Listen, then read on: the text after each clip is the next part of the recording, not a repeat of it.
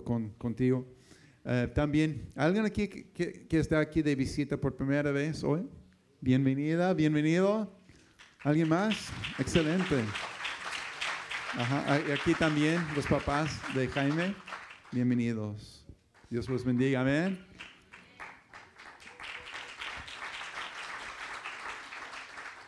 Muy bien, es un placer estar aquí con ustedes. Yo soy el pastor Ricardo y eh, estamos orando por, por, cada uno. Dios quiere hacer algo especial en nuestras vidas. Amén. Cuatro personas lo creen. Espero que haya más. Amén. ¿Cuántos saben que Dios quiere hacer algo especial y real en tu vida? Amén. Dios es un Dios real y nos ama con un amor tan profundo quien vio a Cristo a la cruz por cada uno de nosotros. Amén. Pero su obra no ha terminado. Su obra no ha terminado. Hay más. ¿Cuántos saben que hay más en Él? Amén. Muy bien. Em, se acerca el día que se llama Thanksgiving, Día de Acción de Gracias o Thanksgiving. Y cada año en esta iglesia eh, se hacen canastas de comida grandes si hay una familia que usted conoce que necesita una caja de comida, que podría beneficiar de recibir una, caja de comida, o su, propia familia está pasando una necesidad y podría ser bendecido con una caja de comida y un pavo, pues, eh, hoy y el próximo fin de semana es la oportunidad ir al gimnasio, a una mesa donde usted puede inscribir esa familia para recibir la caja, su nombre, hace dos familias.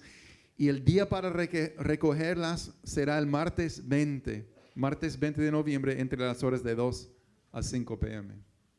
¿Okay? Si tienen preguntas, déjenos saber, pero hoy y el próximo fin de, fin de semana es la oportunidad de pedir una caja de comida para una familia o su propia familia. También en este mes vamos a celebrar los bautismos en agua el sábado 17 de noviembre. Tenemos una clase a las seis y media y el servicio a las siete y media. Va a ser un día muy especial. Yo no tengo dudas que varios de ustedes sienten en su corazón que Cristo te está llamando a un paso de entrega mayor en sus vidas. Amén. Y eso es el comienzo de una vida de ser un discípulo, un seguidor de Cristo. Decir, Cristo, tú y yo soy. Yo, yo me identifico contigo en el bautismo, en el, entierro y también en tu resurrección puede vivir contigo. Es una expresión de, esa entrega, de esa confianza, esa fe en Cristo, que es, incomparable. Considéralo, por favor, si, si quiere en su corazón decir, es tiempo, yo necesito bautizarme, queremos saber. Eh, lleva hoy un folleto que dice bautismos en, agua, tiene una enseñanza y después vamos a hablar, 17 de noviembre. Un último anuncio para las mujeres. La hermana Rosy tiene un anuncio para ustedes, hermanas. Buenos días a toda la congregación. Eh, yo veo que muchas de las mujeres tienen ya en sus manos esta hojita. Y bueno, esta vez, si recuerdan, eh, meses anteriores hemos hecho una reunión de damas donde hemos compartido y hemos hecho, intercambio de prendas. Eh, esto, bueno, ya llegó la fecha de hacerlo otra vez, pero aquí dice pre-Navidad. ¿Por qué? Porque queremos aprovechar esta fecha también eh, para convivir un poquito más y hacer algo navideño. Se acercan las fechas y eh, con tanta actividad pensamos que es una buena fecha. La invitación es para todas las mujeres. Es tiempo de que los varones cuiden a los hijos y que nos den un espacio. Eh, la invitación es para el sábado 17 de noviembre, es a las 10 de la mañana y va a ser en el banking room, que es el salón que está a un costado de la, de la cocina. Eh, es importante, no niños, solo este, mujeres, adultos, no niños, para que los, los, hombres, los papás se queden con los niños o vayan buscando este, actividades que los papás puedan hacer con los hijos. Esto, eh, aquí hay un costo de 6 dólares. El costo es porque se va a hacer una actividad navideña. Entonces necesitamos comprar material y también en la mesa de atrás va a estar esta lista. La van a identificar porque lleva el logo igual que la invitación. Esta lista es para registrarse, para saber cuántas personas van a asistir y se pueda comprar el material, para que ninguna se quede sin, sin hacer su actividad eh, para ese día. Este, el costo es de 6 dólares. No es que estemos cobrando la entrada, eh, sino solo es para poder comprar el material. Si uh, están, están libres para invitar a una amiga, una vecina, y pues el costo es por persona, para que también la invitada o la amiga, la vecina, pueda hacer su actividad también. Este día se les pide que también traigan prendas que ya no necesiten para intercambiar. Solo vamos a hacer todo junto, va a ser eh, de gran bendición, algo divertido.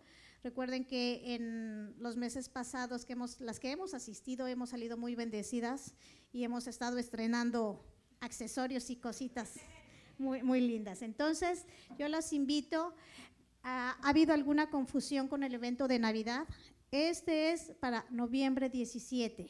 En la mesa hay otra hoja donde es para uh, diciembre 23, que es, es la, la fiesta navideña, la convivencia que vamos a tener, pero ahorita nos vamos a enfocar en el día 17 las mujeres. Cualquier duda que tengan, pueden acercarse a mí y con gusto les aclaro sus dudas, ¿ok? Bendiciones.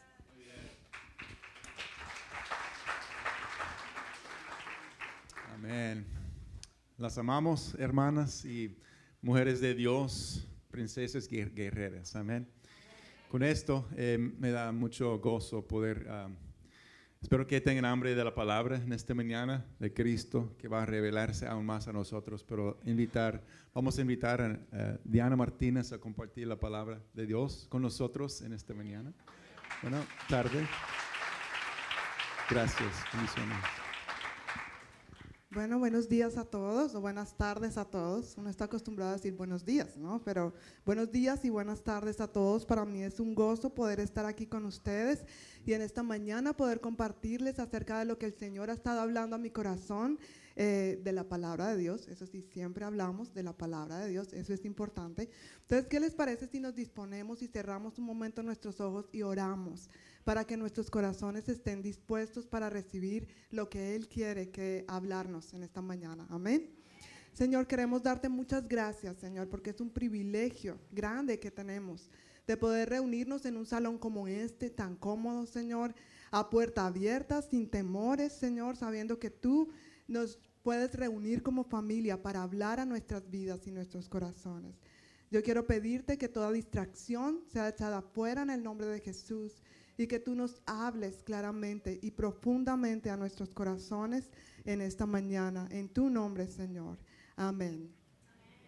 Amén. Y quiero que estés bien atento y bien dispuesto para que el Señor sea hablándote.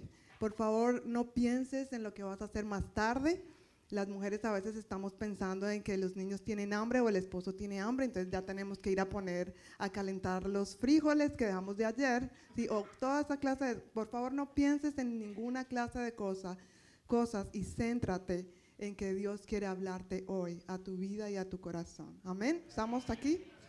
Bueno, hemos estado hablando y el pastor Ricardo nos ha venido trayendo en una serie de enseñanzas y el pastor John habló de eso eh, el domingo pasado acerca de encuentros con Cristo. El domingo pasado el pastor John Martínez nos hablaba acerca de Cristo el siervo. Y no sé si ha sido tu caso, pero en mi caso esta serie de enseñanzas me ha ayudado a traer una nueva revelación y más profunda revelación de quién es Cristo y cuál es su propósito con nuestras vidas. ¿Dónde estamos nosotros en medio de todo este cuento del cristianismo? Y cuando nosotros nos acercamos más a ver una revelación más clara de Dios, cuando nosotros vemos a Dios en nuestras vidas de una manera más tangible, más abierta, afianza mi relación con el Señor y por ende mi caminar con el Señor. Y ese es el propósito con el cual el Señor quiere que nosotros caminemos más y más de la mano para que cada vez más su revelación de quién es Él sea más grande y real en nuestra vida que no solamente sea un conocimiento intelectual. Si tú sales a la calle y preguntas, mucha gente cree en Cristo, cree de una manera intelectual, pero no, Dios no quiere que nosotros creamos, entre comillas, sino que nosotros le creamos a Él y vivamos como Él quiere que vivamos. Hoy vamos a hablar en esta, eh, vamos a seguir en esta línea de esta enseñanza y hoy vamos a ver un tema bastante especial y revelador también, y es que Jesús, Jesucristo, es nuestro intercesor. Jesucristo es nuestro intercesor. Y buscando en el diccionario la definición de intercesor, salió algo muy profundo. Dice que es quien intercede. Quedamos en las mismas. Pero al buscar qué es realmente interceder, busqué esta definición que me pareció bien interesante. Dice que es el trabajo, el trabajo de un intercesor es hablar ante alguien a favor de otra persona para conseguirle un bien o librarla del mal. Voy a volver a repetir. Dice que es hablar, el intercesor lo que hace es hablar ante alguien en favor de otra persona para conseguirle un bien o librarla del mal. Y eso es lo que hace un abogado, ¿verdad?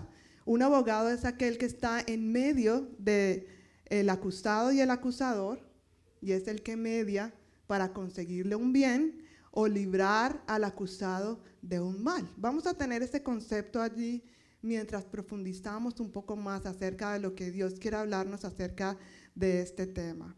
Algunos sinónimos de la palabra intercesor son mediador, componedor, intermediario, reconciliador, defensor, y cada una de estas palabras describe perfectamente lo que Jesús hace por ti y por mí cada día. ¿Sí o no? Esas palabras describen lo que Jesús hace por ti y por mí cada día. ¿Qué dice la Biblia entonces y qué nos muestra la palabra de Dios en cuanto a Jesús, nuestro intercesor? Vamos a ver varios versículos. El primero está en Primera de Juan, capítulo 2, versículo 1 y 2. Dice así, mis queridos hijos, les escribo estas cosas para que no pequen. Pero si alguno peca, ¿hay aquí alguien que peque? como dice yo, como dijo John la semana pasada, se vale levantar los pies también. ¿Sí? Entonces, si tú pecas, esta palabra es para ti. Dice, pero si alguno peca, tenemos un qué? Un abogado. Gloria. Ustedes no saben el alivio que trae esta palabra para mí. Tenemos un abogado que defiende nuestro caso ante el Padre. Es Jesucristo el que es verdaderamente justo. Tenemos un abogado. Tenemos alguien que media ante el Padre cuando nosotros metemos la pata y que es más frecuentemente de lo que pensamos, ¿verdad? En esos momentos tenemos un abogado. Primera de Timoteo, capítulo 2, versículo 5, dice, pues hay un solo Dios, hay un Dios y un mediador que puede reconciliar a la humanidad con Dios y es el hombre Cristo Jesús. En la Reina Valera dice, pues hay un solo Dios y un solo mediador entre Dios y los hombres, Jesucristo, hombre. Es por esa razón que nosotros oramos en el nombre de Jesús, no en el nombre de ninguna otra cosa, no en el nombre de ninguna otra persona, porque Cristo Jesús es mi mediador. ¿Sí? Él es quien intercede por nosotros. Y en Hebreos 7, capítulo 7, versículos 23 al 25, dice, hubo muchos sacerdotes bajo el sistema antiguo porque la muerte les impedía continuar con sus funciones. Y esto lo vemos leyendo el Antiguo Testamento, que nombraban un sacerdote y ese sacerdote llevaba a cabo su función hasta cuándo? Hasta cuando moría, ¿verdad? En ese momento había un sucesor y así sucesivamente. Dice, pero dado que Jesús vive para siempre, su sacerdocio dura para siempre. Gloria a Dios. Versículo 25, por eso puede salvar una vez y para siempre a los que vienen a Dios por medio de Él, quien vive para siempre a fin de interceder con Dios a favor de ellos. ¿Quiénes son ellos? Cuando dice ahí, a fin de interceder con Dios a favor de ellos, se refiere a los que vienen a Dios por medio de Él. Si tú has venido a Dios por medio de Cristo Jesús, Si tú has venido a Dios y has abierto la puerta de tu corazón y has dicho, Señor, aquí estoy, me entrego por completo, no quiero ser más un llanero solitario, te necesito a ti porque no puedo solo. Tú puedes tener la confianza de que tienes un intercesor que intercede por ti cada momento, cada día por ti ante el Padre, y es Jesucristo. Tenemos un intercesor y esa es nuestra confianza. No solamente estos versículos nos dan gran ánimo, sino quiero que miremos ahora unos ejemplos que hablan en la, en la palabra de Dios acerca de que Jesús tenía una vida de intercesión aquí en la tierra. Jesús tenía una vida de intercesión aquí en la tierra. Y son muchísimos versículos los que nos hablan en la palabra acerca de esto, de que Jesús sacaba tiempo para hablar con su Padre. Y no solamente una vez al día, y no solamente por cinco minutos. Vamos a ver lo que la Biblia nos dice en estos versículos. Lucas 5, 16, y ahorita estamos haciendo un paseo por muchos versículos para que ustedes, si toman nota, tomen nota para que estudien esto en, en su casa. Dice así, así que Jesús muchas veces se alejaba al desierto para orar. ¿Cuántas veces dice? Muchas veces. En Marcos 1.35 dice, a la mañana siguiente, antes del amanecer, Jesús se levantó y fue a un lugar aislado para orar. Cuando dice, dice antes del amanecer. Lucas 6, 12 y 13 dice, cierto día, poco tiempo después, Jesús subió a un monte a orar y oró a Dios toda la noche. Y Marcos 6, 46 dice, después de despedirse de la gente, subió a las colinas para orar a solas. Quiero que tengamos un momento en mente estos versículos y quiero compartir con ustedes una gran revelación que el Señor trajo a mi corazón. Y todo esto sucedió porque desde hace un tiempo para acá el Señor empezó a inquietar mi corazón en cuanto a la intercesión. Y el Señor empezó a mostrarme cuántas necesidades habían a mi alrededor, en las personas que me rodeaban, en donde yo no podía hacer casi nada o nada. Y tiempo después el Señor empezó a mostrarme cuántas personas se acercaban a mí a decir, ¿será que usted podría orar por mí? ¿Será que usted podría estar orando por mí? Lo que pasa es que tengo esta situación. Y después de uno o dos días, mi mente olvidaba esas necesidades de esas personas.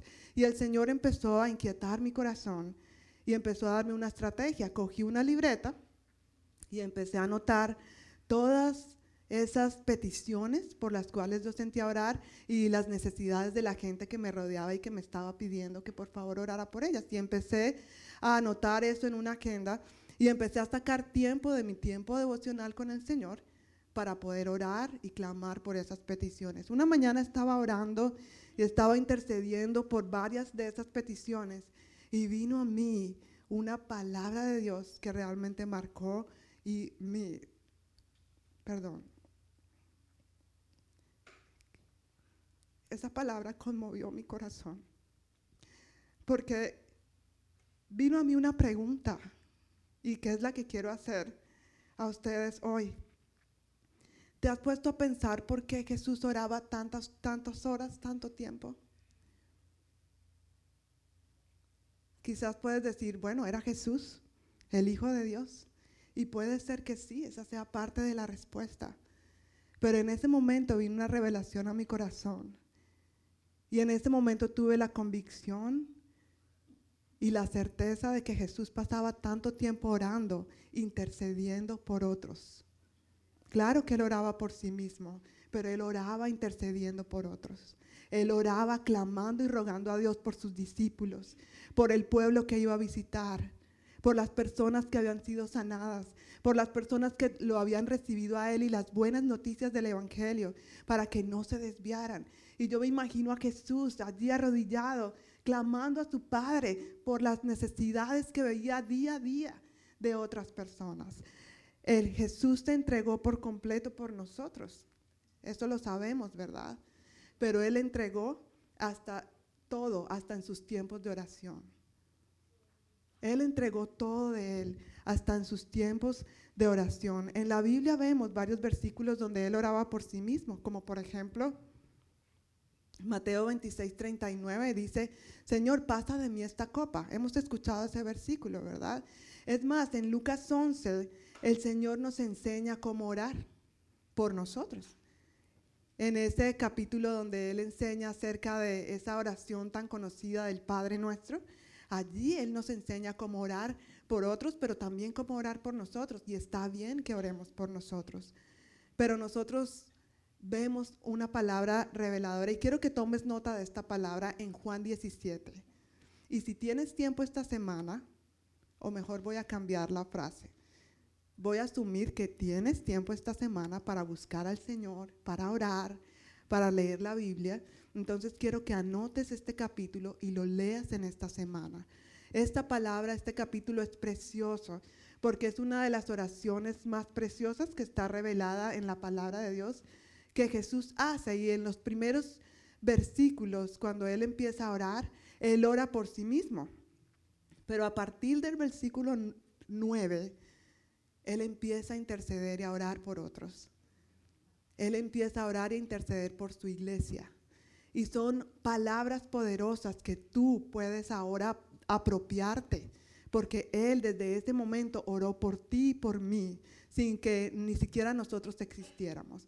Y allí es donde viene en el versículo 15, un versículo realmente conocido, profundo, en donde Dios ora por nosotros diciendo, no te pido, donde Jesús ora por nosotros al Padre diciendo, no te pido que los quites del mundo, sino que los protejas del maligno. No te pido que los quites del mundo, sino que los guardes del mal, dice otra versión. En Lucas 22, 31 vemos otro ejemplo de cuando Jesús oraba. Dice, Simón, Simón, Satanás ha pedido zarandear a cada uno de ustedes como si fueran trigo, pero yo he rogado en oración por ti, Simón, para que tu fe no falle, de modo que cuando te arrepientas y vuelvas a mí, fortalezcas a tus hermanos. Yo he rogado por ti yo he rogado por ti. Jesús oraba, Jesús intercedía por otros. Gloria a Dios por eso y por su ejemplo. Podríamos pensar que el trabajo de Jesús terminó cuando Él murió y resucitó, ¿verdad? Podríamos pensar esto, pero eso no fue lo que pasó, porque Jesús sigue intercediendo por nosotros.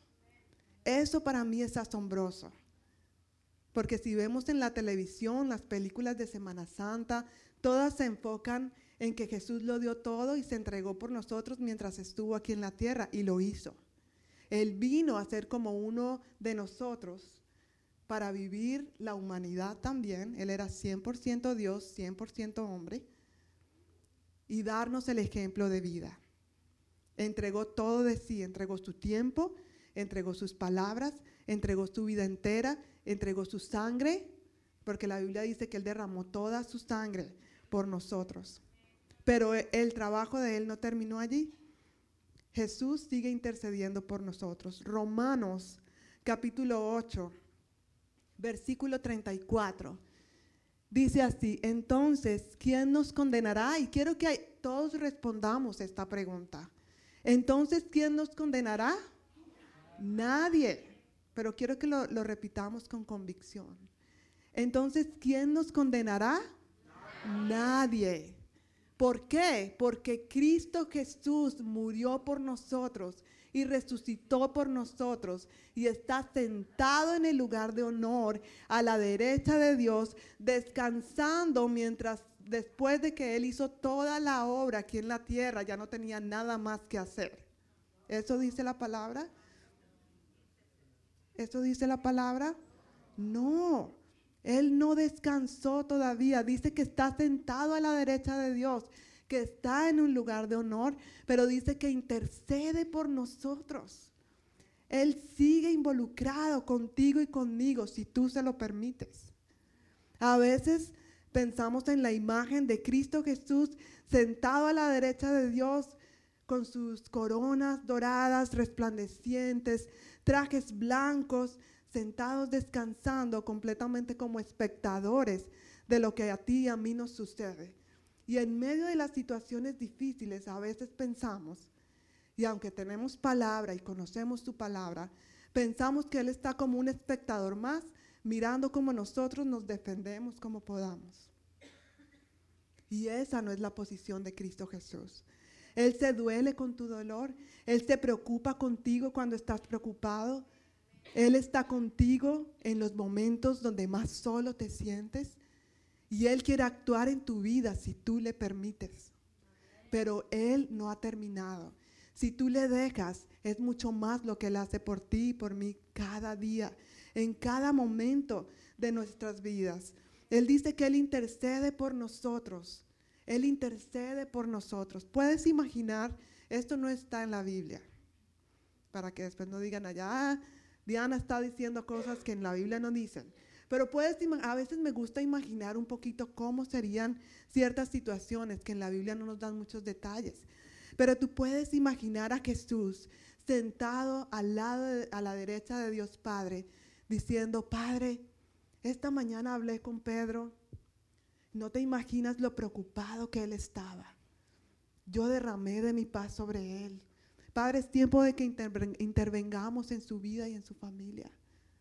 Puedes imaginar a Jesús diciendo, anoche hablé con María y alegró mi corazón con tantas palabras de alabanza y de agradecimiento.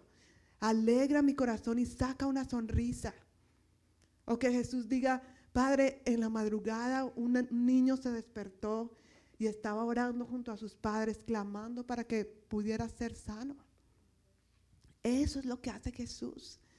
Puedes imaginar cuál es la oración o la petición que hace Jesús frente al Padre contigo, por tu vida, por tu familia, por la situación que estás pasando. Yo te aseguro que eso es lo que el Padre hace, porque el Padre te ama como nadie más puede amarte.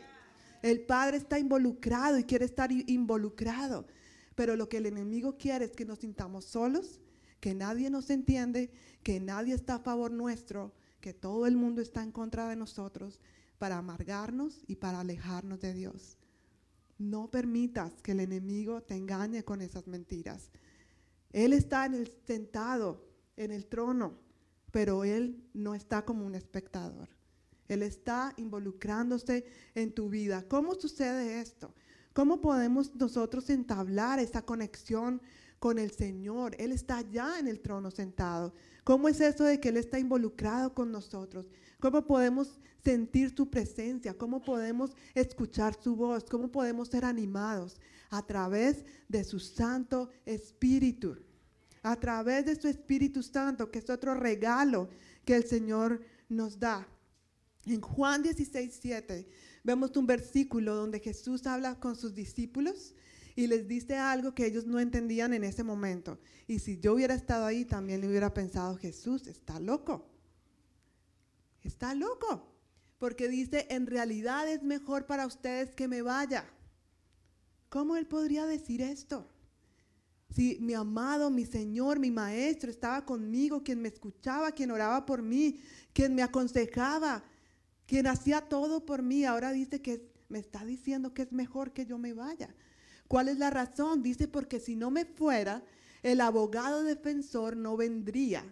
En cambio, si me voy, entonces se lo enviaré a ustedes. Y eso es algo que nosotros sí podemos entender. La bendición que tenemos de contar con el Espíritu Santo, quien me anima, quien me consuela, quien a través del Espíritu Santo Jesús puede hablar sus palabras de amor, de ánimo, de dirección cuando no puedo ver nada en ninguna situación. Es a través del Espíritu Santo. Y Romanos 8, versículo 34, dice así, además, el Espíritu Santo nos ayuda en nuestra debilidad. Hemos tenido momentos en donde necesitamos ayuda, donde nos sentimos débiles, donde nos sentimos que ya nuestras fuerzas físicas no dan más, donde nos sentimos agotados, emocionalmente desgastados. Dice que el Espíritu Santo nos ayuda en nuestra debilidad. Por ejemplo, nosotros no sabemos ¿Qué quiere Dios que le pidamos en oración? Pero el Espíritu Santo ora por nosotros con gemidos que no pueden expresarse con palabras. A veces no sabemos cómo orar. A veces cuando estamos en medio de situaciones no vemos más allá de nuestras narices. Y nos sentimos confundidos, nos sentimos que el Señor está sentado en el trono y que quizás está viendo como un espectador. Pero no vemos la respuesta ni la salida a nuestras situaciones. ¿Te has sentido así? Es el momento de saber y de confiar que es el Espíritu Santo quien nos ayuda en nuestra debilidad, que es a través de Él que nosotros podemos saber cómo orar, cómo actuar. En estas semanas anteriores quiero compartir con ustedes que vivimos una situación muy difícil con nuestra hija Sara. Después de muchos cambios y muchas situaciones que hemos venido viviendo antes de llegar aquí, eh, muchos cambios, salimos de la República Dominicana, fuimos a Colombia, eh, mucho consentimiento de los abuelos, eh, muchos dulces y cosas que no podían comer a ciertas horas y muchas cosas más que pasaron. Llegamos aquí a, un nuevo cambio. Sara empezó a experimentar unos temores muy fuertes en la noche. Y no solamente eso, no, la dejaban dormir, pero después ese temor fue avanzando tanto que ya ella durante el día eh, mantenía muy nerviosa y muy alterada. Se estaba comiendo las uñas, se estaba comiendo la piel alrededor de las uñas.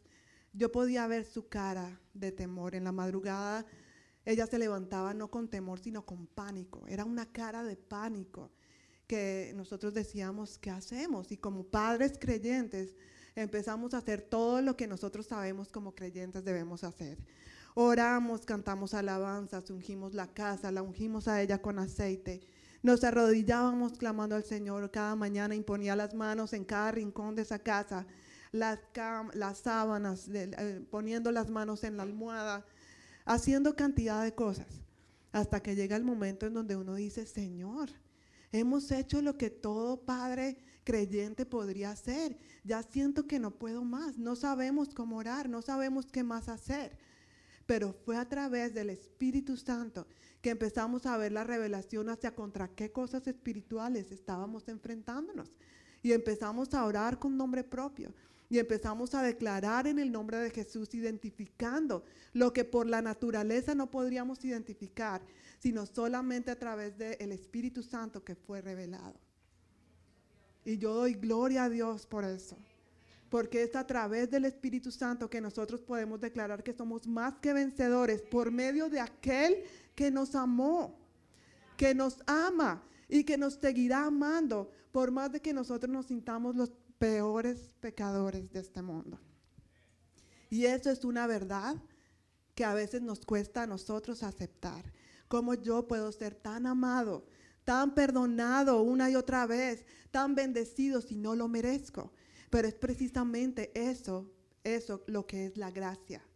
Un favor un regalo que no merecemos, pero que Él por amor nos quiere dar y derramar de todo ese amor para nosotros cada día. Es la obra del Espíritu Santo. Y quiero contar otro testimonio. Y eso pasó el viernes. Resulta que me llegó, tengo un grupo de WhatsApp con unos amigos en Colombia, amigos de, de la juventud. Y aunque todavía soy joven, Gracias por reírse. Em, resulta que me llegó un video muy fuerte y, quien estaba escribiendo era una amiga, ella decía, por favor no pasen por tal lugar porque acaba de ver, haber una explosión. Y ella está en Colombia, en la ciudad donde viven mis padres. Y cuando yo eh, dice que por la fiscalía, entonces cuando yo vivía allá hace muchísimo tiempo, la fiscalía quedaba en cierto lugar pero cuando yo vi el video, resulta que es el, ella estaba justamente en el edificio de el eh, del gobierno, como al frente de donde fue la explosión. Cuando yo vi el video y vi dónde había sido la explosión, estaba muy, me puse muy nerviosa, porque mi papá vive justamente en el edificio cruzando una plaza que hay ahí. Inmediatamente este me vino a la mente mi papá y, yo llamé a, mi hermana y le dije, por favor, comunícate con mi papá a ver si él está bien. Yo la verdad pierdo la noción del tiempo, mientras aquí yo me estoy levantando, allá en Colombia ya están almorzando. Entonces a veces no sé qué hora es. Pero lo interesante de todo, para no, de, todo esto, para no alargar más la historia, es que mi papá le cuenta a mi hermana que en el, eran las 12 del día cuando fueron las explosiones. Él realmente no se había dado cuenta porque él vive en un apartamento como al interior del edificio, pero que en el momento que fueron las explosiones era el tiempo en que él iba a salir a almorzar a la calle. En ese momento él se alistó para salir a almorzar y en el momento en que él iba a salir, el Espíritu Santo le dijo, mejor quédate y más bien lee la Biblia un rato y ora. Y él dijo, sí, me voy a quedar, mejor voy a almorzar más tarde. Voy a, voy a tener un tiempo con el Señor y voy a sentarme a orar y a leer la Biblia. Y él se sentó y como a los 10 minutos sucedió esto. Él dice que él solamente escuchaba helicópteros eh, rodeando la zona. Y yo decía, Señor, tú estás confirmando tu palabra. Gloria a ti por la protección que diste a mi papá. Yo de una vez empecé a orar en lenguas porque yo estaba muy preocupada. Pero ahí es donde vemos que el Espíritu Santo es en quien, quien muestra qué debemos hacer. Por eso debemos ser obedientes a Él porque es a través del Espíritu Santo que Cristo nos habla claramente cuál es su voluntad para nosotros, qué es lo mejor para nosotros. Y algo que Ricardo decía, el pastor Ricardo decía en la alabanza, es que nos cuesta confiar en el Señor. Y el Señor quiere afianzar nuestra confianza en Él. Esta clase de testimonios deben afianzar nuestra confianza de que Él que sabe nuestro pasado, nuestro presente y nuestro futuro, si Él nos dice algo, es porque tenemos que confiar que es lo mejor para nosotros, para nuestras familias, para nuestros hijos, para nuestra comunidad, para nuestros vecinos. Amén. Dios está allí.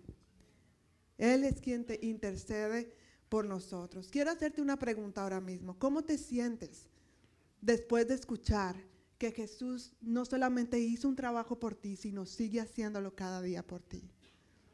¿Cómo te sientes después de saber que Él intercede por ti y quiere estar involucrado en tu vida? Quiere llevarte de gloria en gloria, quiere darte esa victoria que tú tanto necesitas.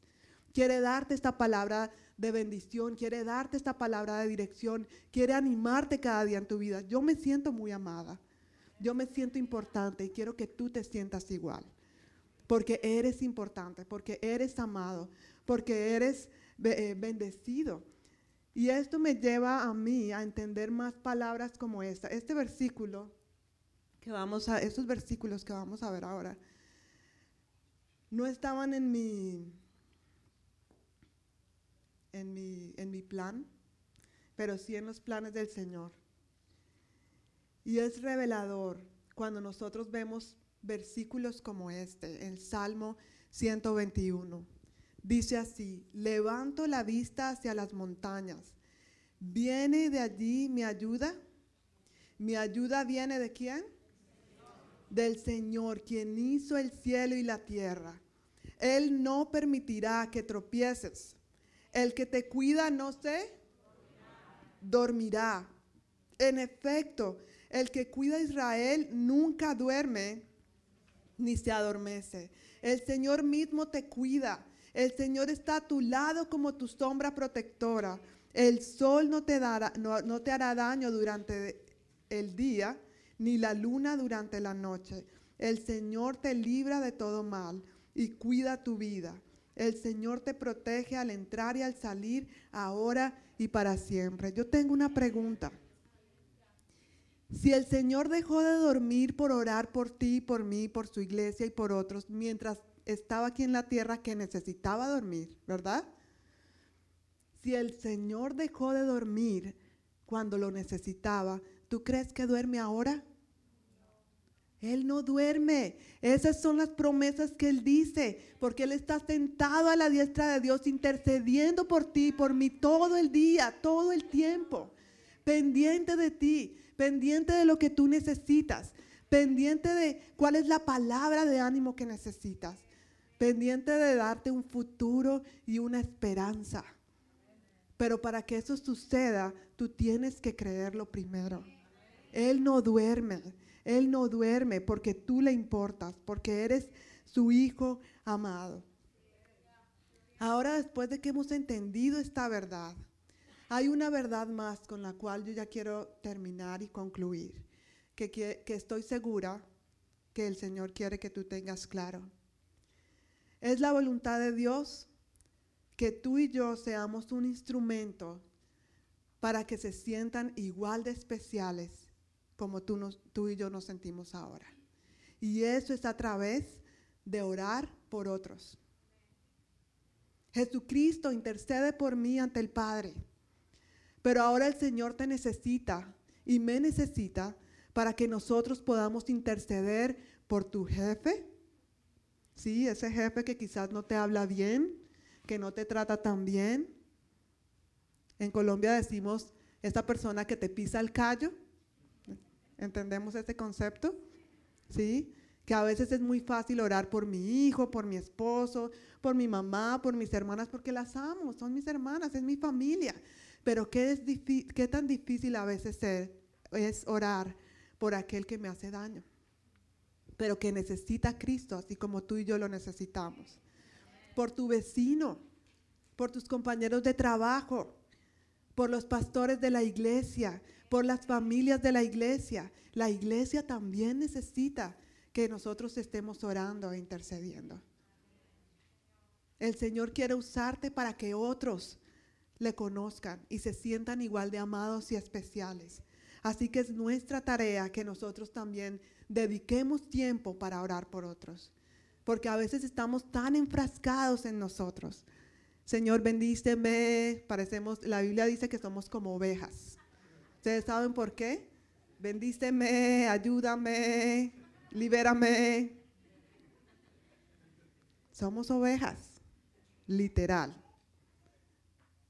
Dios quiere que dejemos de ser esas ovejas que nos centramos solo en nosotros y abramos los, los, ojos y nos demos cuenta que alrededor nuestro hay infinidad de necesidades y que a veces no podemos hacer nada, pero con orar es suficiente porque yo no puedo hacer nada, pero el Señor sí puede. Y Él es el libertador, Él es el Señor, Él es el sanador, Él, es el que eh, quebranta yugos, el que abre puertas, el que provee. Yo no puedo hacer. Yo puedo ser instrumento, pero yo no puedo bendecir a nadie como lo hace Cristo Jesús. Amén. Tú y yo somos respuesta a esto. Por eso, quiero que sepamos que interceder por otros me hace feliz. En Hechos 20:35 dice, y he sido un ejemplo constante de cómo pueden ayudar con trabajo y esfuerzo a los que están en necesidad. Deben recordar las palabras del Señor Jesús. Hay más bendición en dar que en recibir. ¿Y saben una cosa? ayudar con trabajo y ayudar con, con intercesiones, trabajo y esfuerzo. Interceder por otros requiere trabajo y requiere esfuerzo. Primero, sacar un tiempo para eso. Y eso sí que al principio es complejo, pero si tú lo decides, lo puedes llevar a cabo. Sacar tiempo para orar por otros requiere trabajo y esfuerzo y podemos hacerlo trabajo y esfuerzo a los que están en necesidad. Cuando nosotros hacemos esto, hay una versión que dice bienaventurados. Hay, más bendición, hay más, es bienaventurado más el que da que el que recibe. Bienaventurado es doblemente feliz, satisfactorio orar por otros. Y segundo, cuando nosotros oramos por otros, nuestra fe se fortalece cuando empezamos a ver las oraciones respondidas de nuestros hermanos, mi hijo se sanó, llegó la provisión, eh, la dirección de Dios, ¿sí? el consuelo de Dios, empezamos a ver oraciones respondidas. Dios quiere que nosotros dispongamos de nuestro tiempo para también entregarnos por otros como lo hizo Jesús. Me llegó esta semana también justamente, la gente pensaría que es una coincidencia, yo lo llamo una diosidencia, ¿sí? Dios manda todo en su tiempo. Y me gustó mucho y quería compartirla con ustedes. Dice, esta es la razón por la cual oramos los unos por los otros. Si esto sucede, estamos sostenidos los unos con los otros. Qué bien uno se siente cuando hay alguien que le dice a uno, estoy orando por ti. Uno se siente animado, ¿verdad? No estoy solo. Es la misma sensación que Dios quiere que nosotros tengamos por otros, por nuestros hermanos en Cristo, pero también por los que no le conocen. Amén. ¿Cómo vamos a aplicar esto? Yo quiero que nos dispongamos para recibir la Santa Cena. Nos vamos a disponer para recibir la Santa Cena.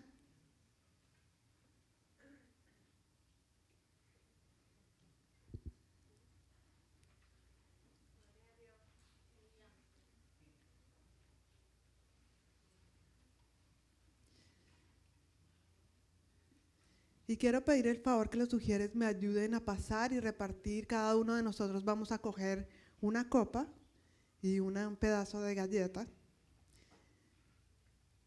y vamos a tenerlo ahí para comerlo juntos. Pero antes de eso, quiero explicar eh, o recalcar que gracias a que Cristo fue nuestro intercesor, ahora nosotros podemos tener acceso libre y entrada libre a los beneficios que traen el significado de esta galletica y de esta copa. No es la sangre de Cristo.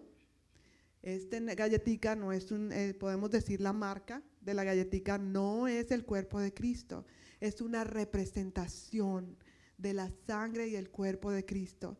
Y hoy podemos recordar todos los beneficios que tenemos a través del sacrificio en la cruz, solamente porque Él fue nuestro intercesor, porque Él lo dio todo por nosotros. Su cuerpo fue molido y su sangre derramada para que nosotros pudiéramos tener perdón, restauración, sanidad y ahora contar con la bendición de su presencia en nuestras vidas.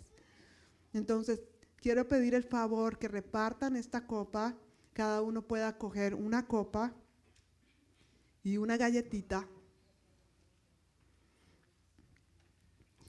Y si en esta mañana todavía tú no has tenido la oportunidad de entregar tu vida a Cristo es lo primero que el Señor está esperando. Entregar nuestra vida a Cristo es simplemente darle el permiso al Señor para que empiece a obrar en tu vida. El Señor es un caballero.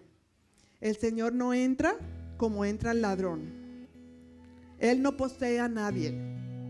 Él pide el permiso. Fulano, fulana, ¿me dejas entrar en tu vida? fulano y fulana, puedo obrar en tu vida, en tu corazón. Necesitas ayuda, estoy aquí para ayudarte. Y solamente es allí, cuando le damos el permiso en nuestro corazón, nuestra vida, que Él entre, inunde, inunde nuestro ser, que Él empiece a actuar. Es por esa la razón que muchas veces cuando solamente tenemos el conocimiento de Dios, ese conocimiento no nos ayuda. Necesitamos darle el permiso y abrir nosotros mismos la puerta de nuestro corazón y decir, Señor, entra en mi vida, entra en mi corazón. Y si ese es tu caso, quiero pedirte que allí donde estás, primeramente, digas, Señor, me arrepiento de mis pecados. Y hoy, con este significado de esta copa y este pan, que la sangre que fue derramada, el cuerpo tuyo que fue molido, Señor, yo te recibo como mi Señor y mi Salvador. Entra en mi vida, Señor. Entra en mi vida, Señor. Quiero ser como tú, quiero parecerme a ti. Quiero vivir los planes perfectos que tú tienes para mí.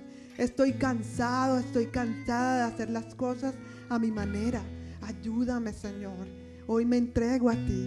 Hoy abro mi vida a ti, Señor. Y te recibo como mi Señor y como mi Salvador. Gracias Señor. Gracias Señor por tu presencia en este lugar. Gracias Señor por tu salvación. Gracias Señor por tu libertad. Gracias Señor por tu perdón. Declaramos tu presencia Señor. Gracias Señor. Y ahora que ya todos tienen su copita en la mano y su pan, quiero pedirte que ahora mismo cierres tus ojos y des gracias al Señor por la comunión y la intimidad que tú puedes tener, por los beneficios que Él derramó en la cruz por ti y que ahora están cerca de ti, que tú puedes echar mano de ellos. Así que si en esta mañana estás enfermo, declara la sanidad de Dios sobre tu vida en el nombre de Jesús. Dale gracias porque Él intercedió por ti y su cuerpo fue molido por todas tus enfermedades. Declara sanidad desde una gripe, desde una alergia hasta una enfermedad más complicada. Declara sanidad en el nombre de Jesús. Gracias Señor. Declara restauración sobre tu vida si lo necesitas. Restauración sobre una relación que está rota. Declara la sabiduría que proviene del Señor Jesús para tomar decisiones. Declara su bendición, su provisión, su paz, si la necesitas en esta mañana. Ese sacrificio en la cruz derramó todo lo que tú necesitas hoy. Así que está al alcance de tu mano. Recíbelo y dale gracias. Dale gracias al Señor. Gracias, Señor.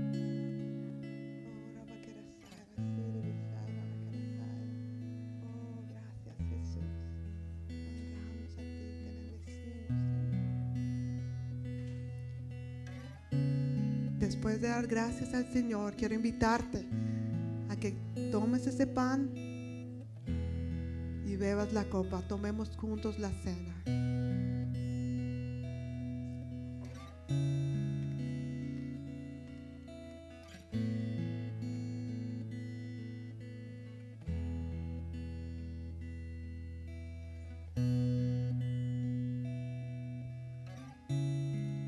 Gracias Señor.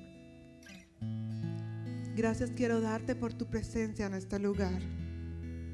Gracias por la revelación de tu palabra que nos hace sentir amados y seguros, Señor. Gracias por revelarte como tú eres, un Dios todopoderoso, pero también nuestro Padre, nuestro Dios, nuestro consejero. Llénanos de ti, Señor. Y ayúdanos, Padre Celestial, para que en esta, en esta mañana podamos recibir y no solamente ser oidores de tu palabra, sino hacedores de ella, Señor. Que en esta semana, Señor, nosotros podamos interceder más y saber que tú estás allí en nuestra vida, Señor, no como espectador. Ayúdanos, Padre Celestial, a que podamos sacar de nuestro tiempo para orar por los que lo necesitan, Señor.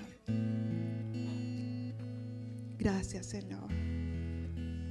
Quiero que pienses en este momento por la necesidad de un tercero. Puede ser un familiar, puede ser un amigo, puede ser un vecino, puede ser alguien que te ha pedido oración y que quizás tú no has orado en la semana porque los afanes. En este momento te pido que tú ores al Señor por esta persona, por esa situación de ese tercero.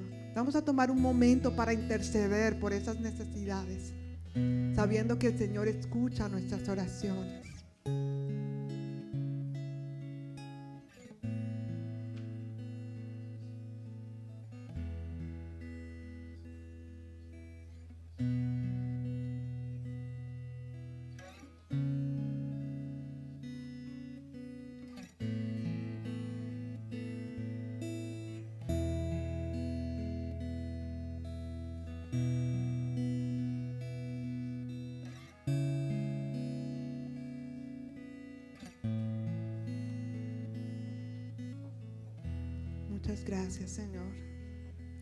Gracias por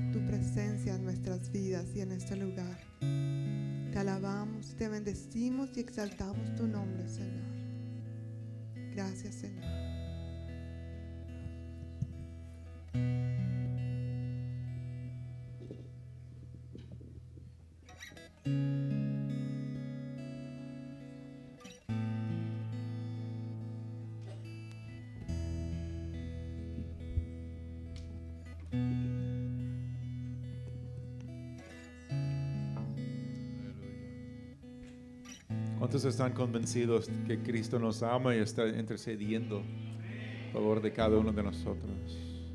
Con esa fe, quiero abrir el altar una vez más, porque yo sé que hay personas aquí que necesitan una sanidad física. Hay personas aquí que sienten que la situación la, la cual estén enfrentando es imposible para uno. Sienten han, han sentido abandonado por, por Dios últimamente y, y hoy otra vez creen y saben que Cristo no está dormido. Amén. Está allí con ese impulso en su corazón clamar por amor a nosotros. Amén. Porque no pongamos en sus manos toda preocupación, toda situación imposible, cada necesidad de, de sanidad, de restauración? ¿Por qué no? ¿Para dónde vamos si no corremos a Cristo?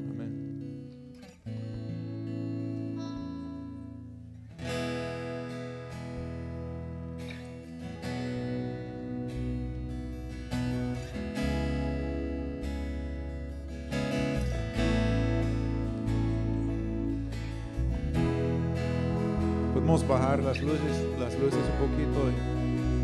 Que ese altar sea un lugar de encuentro con Cristo. Amén. Encuentros con Cristo no es nada más un título, es una realidad, porque Cristo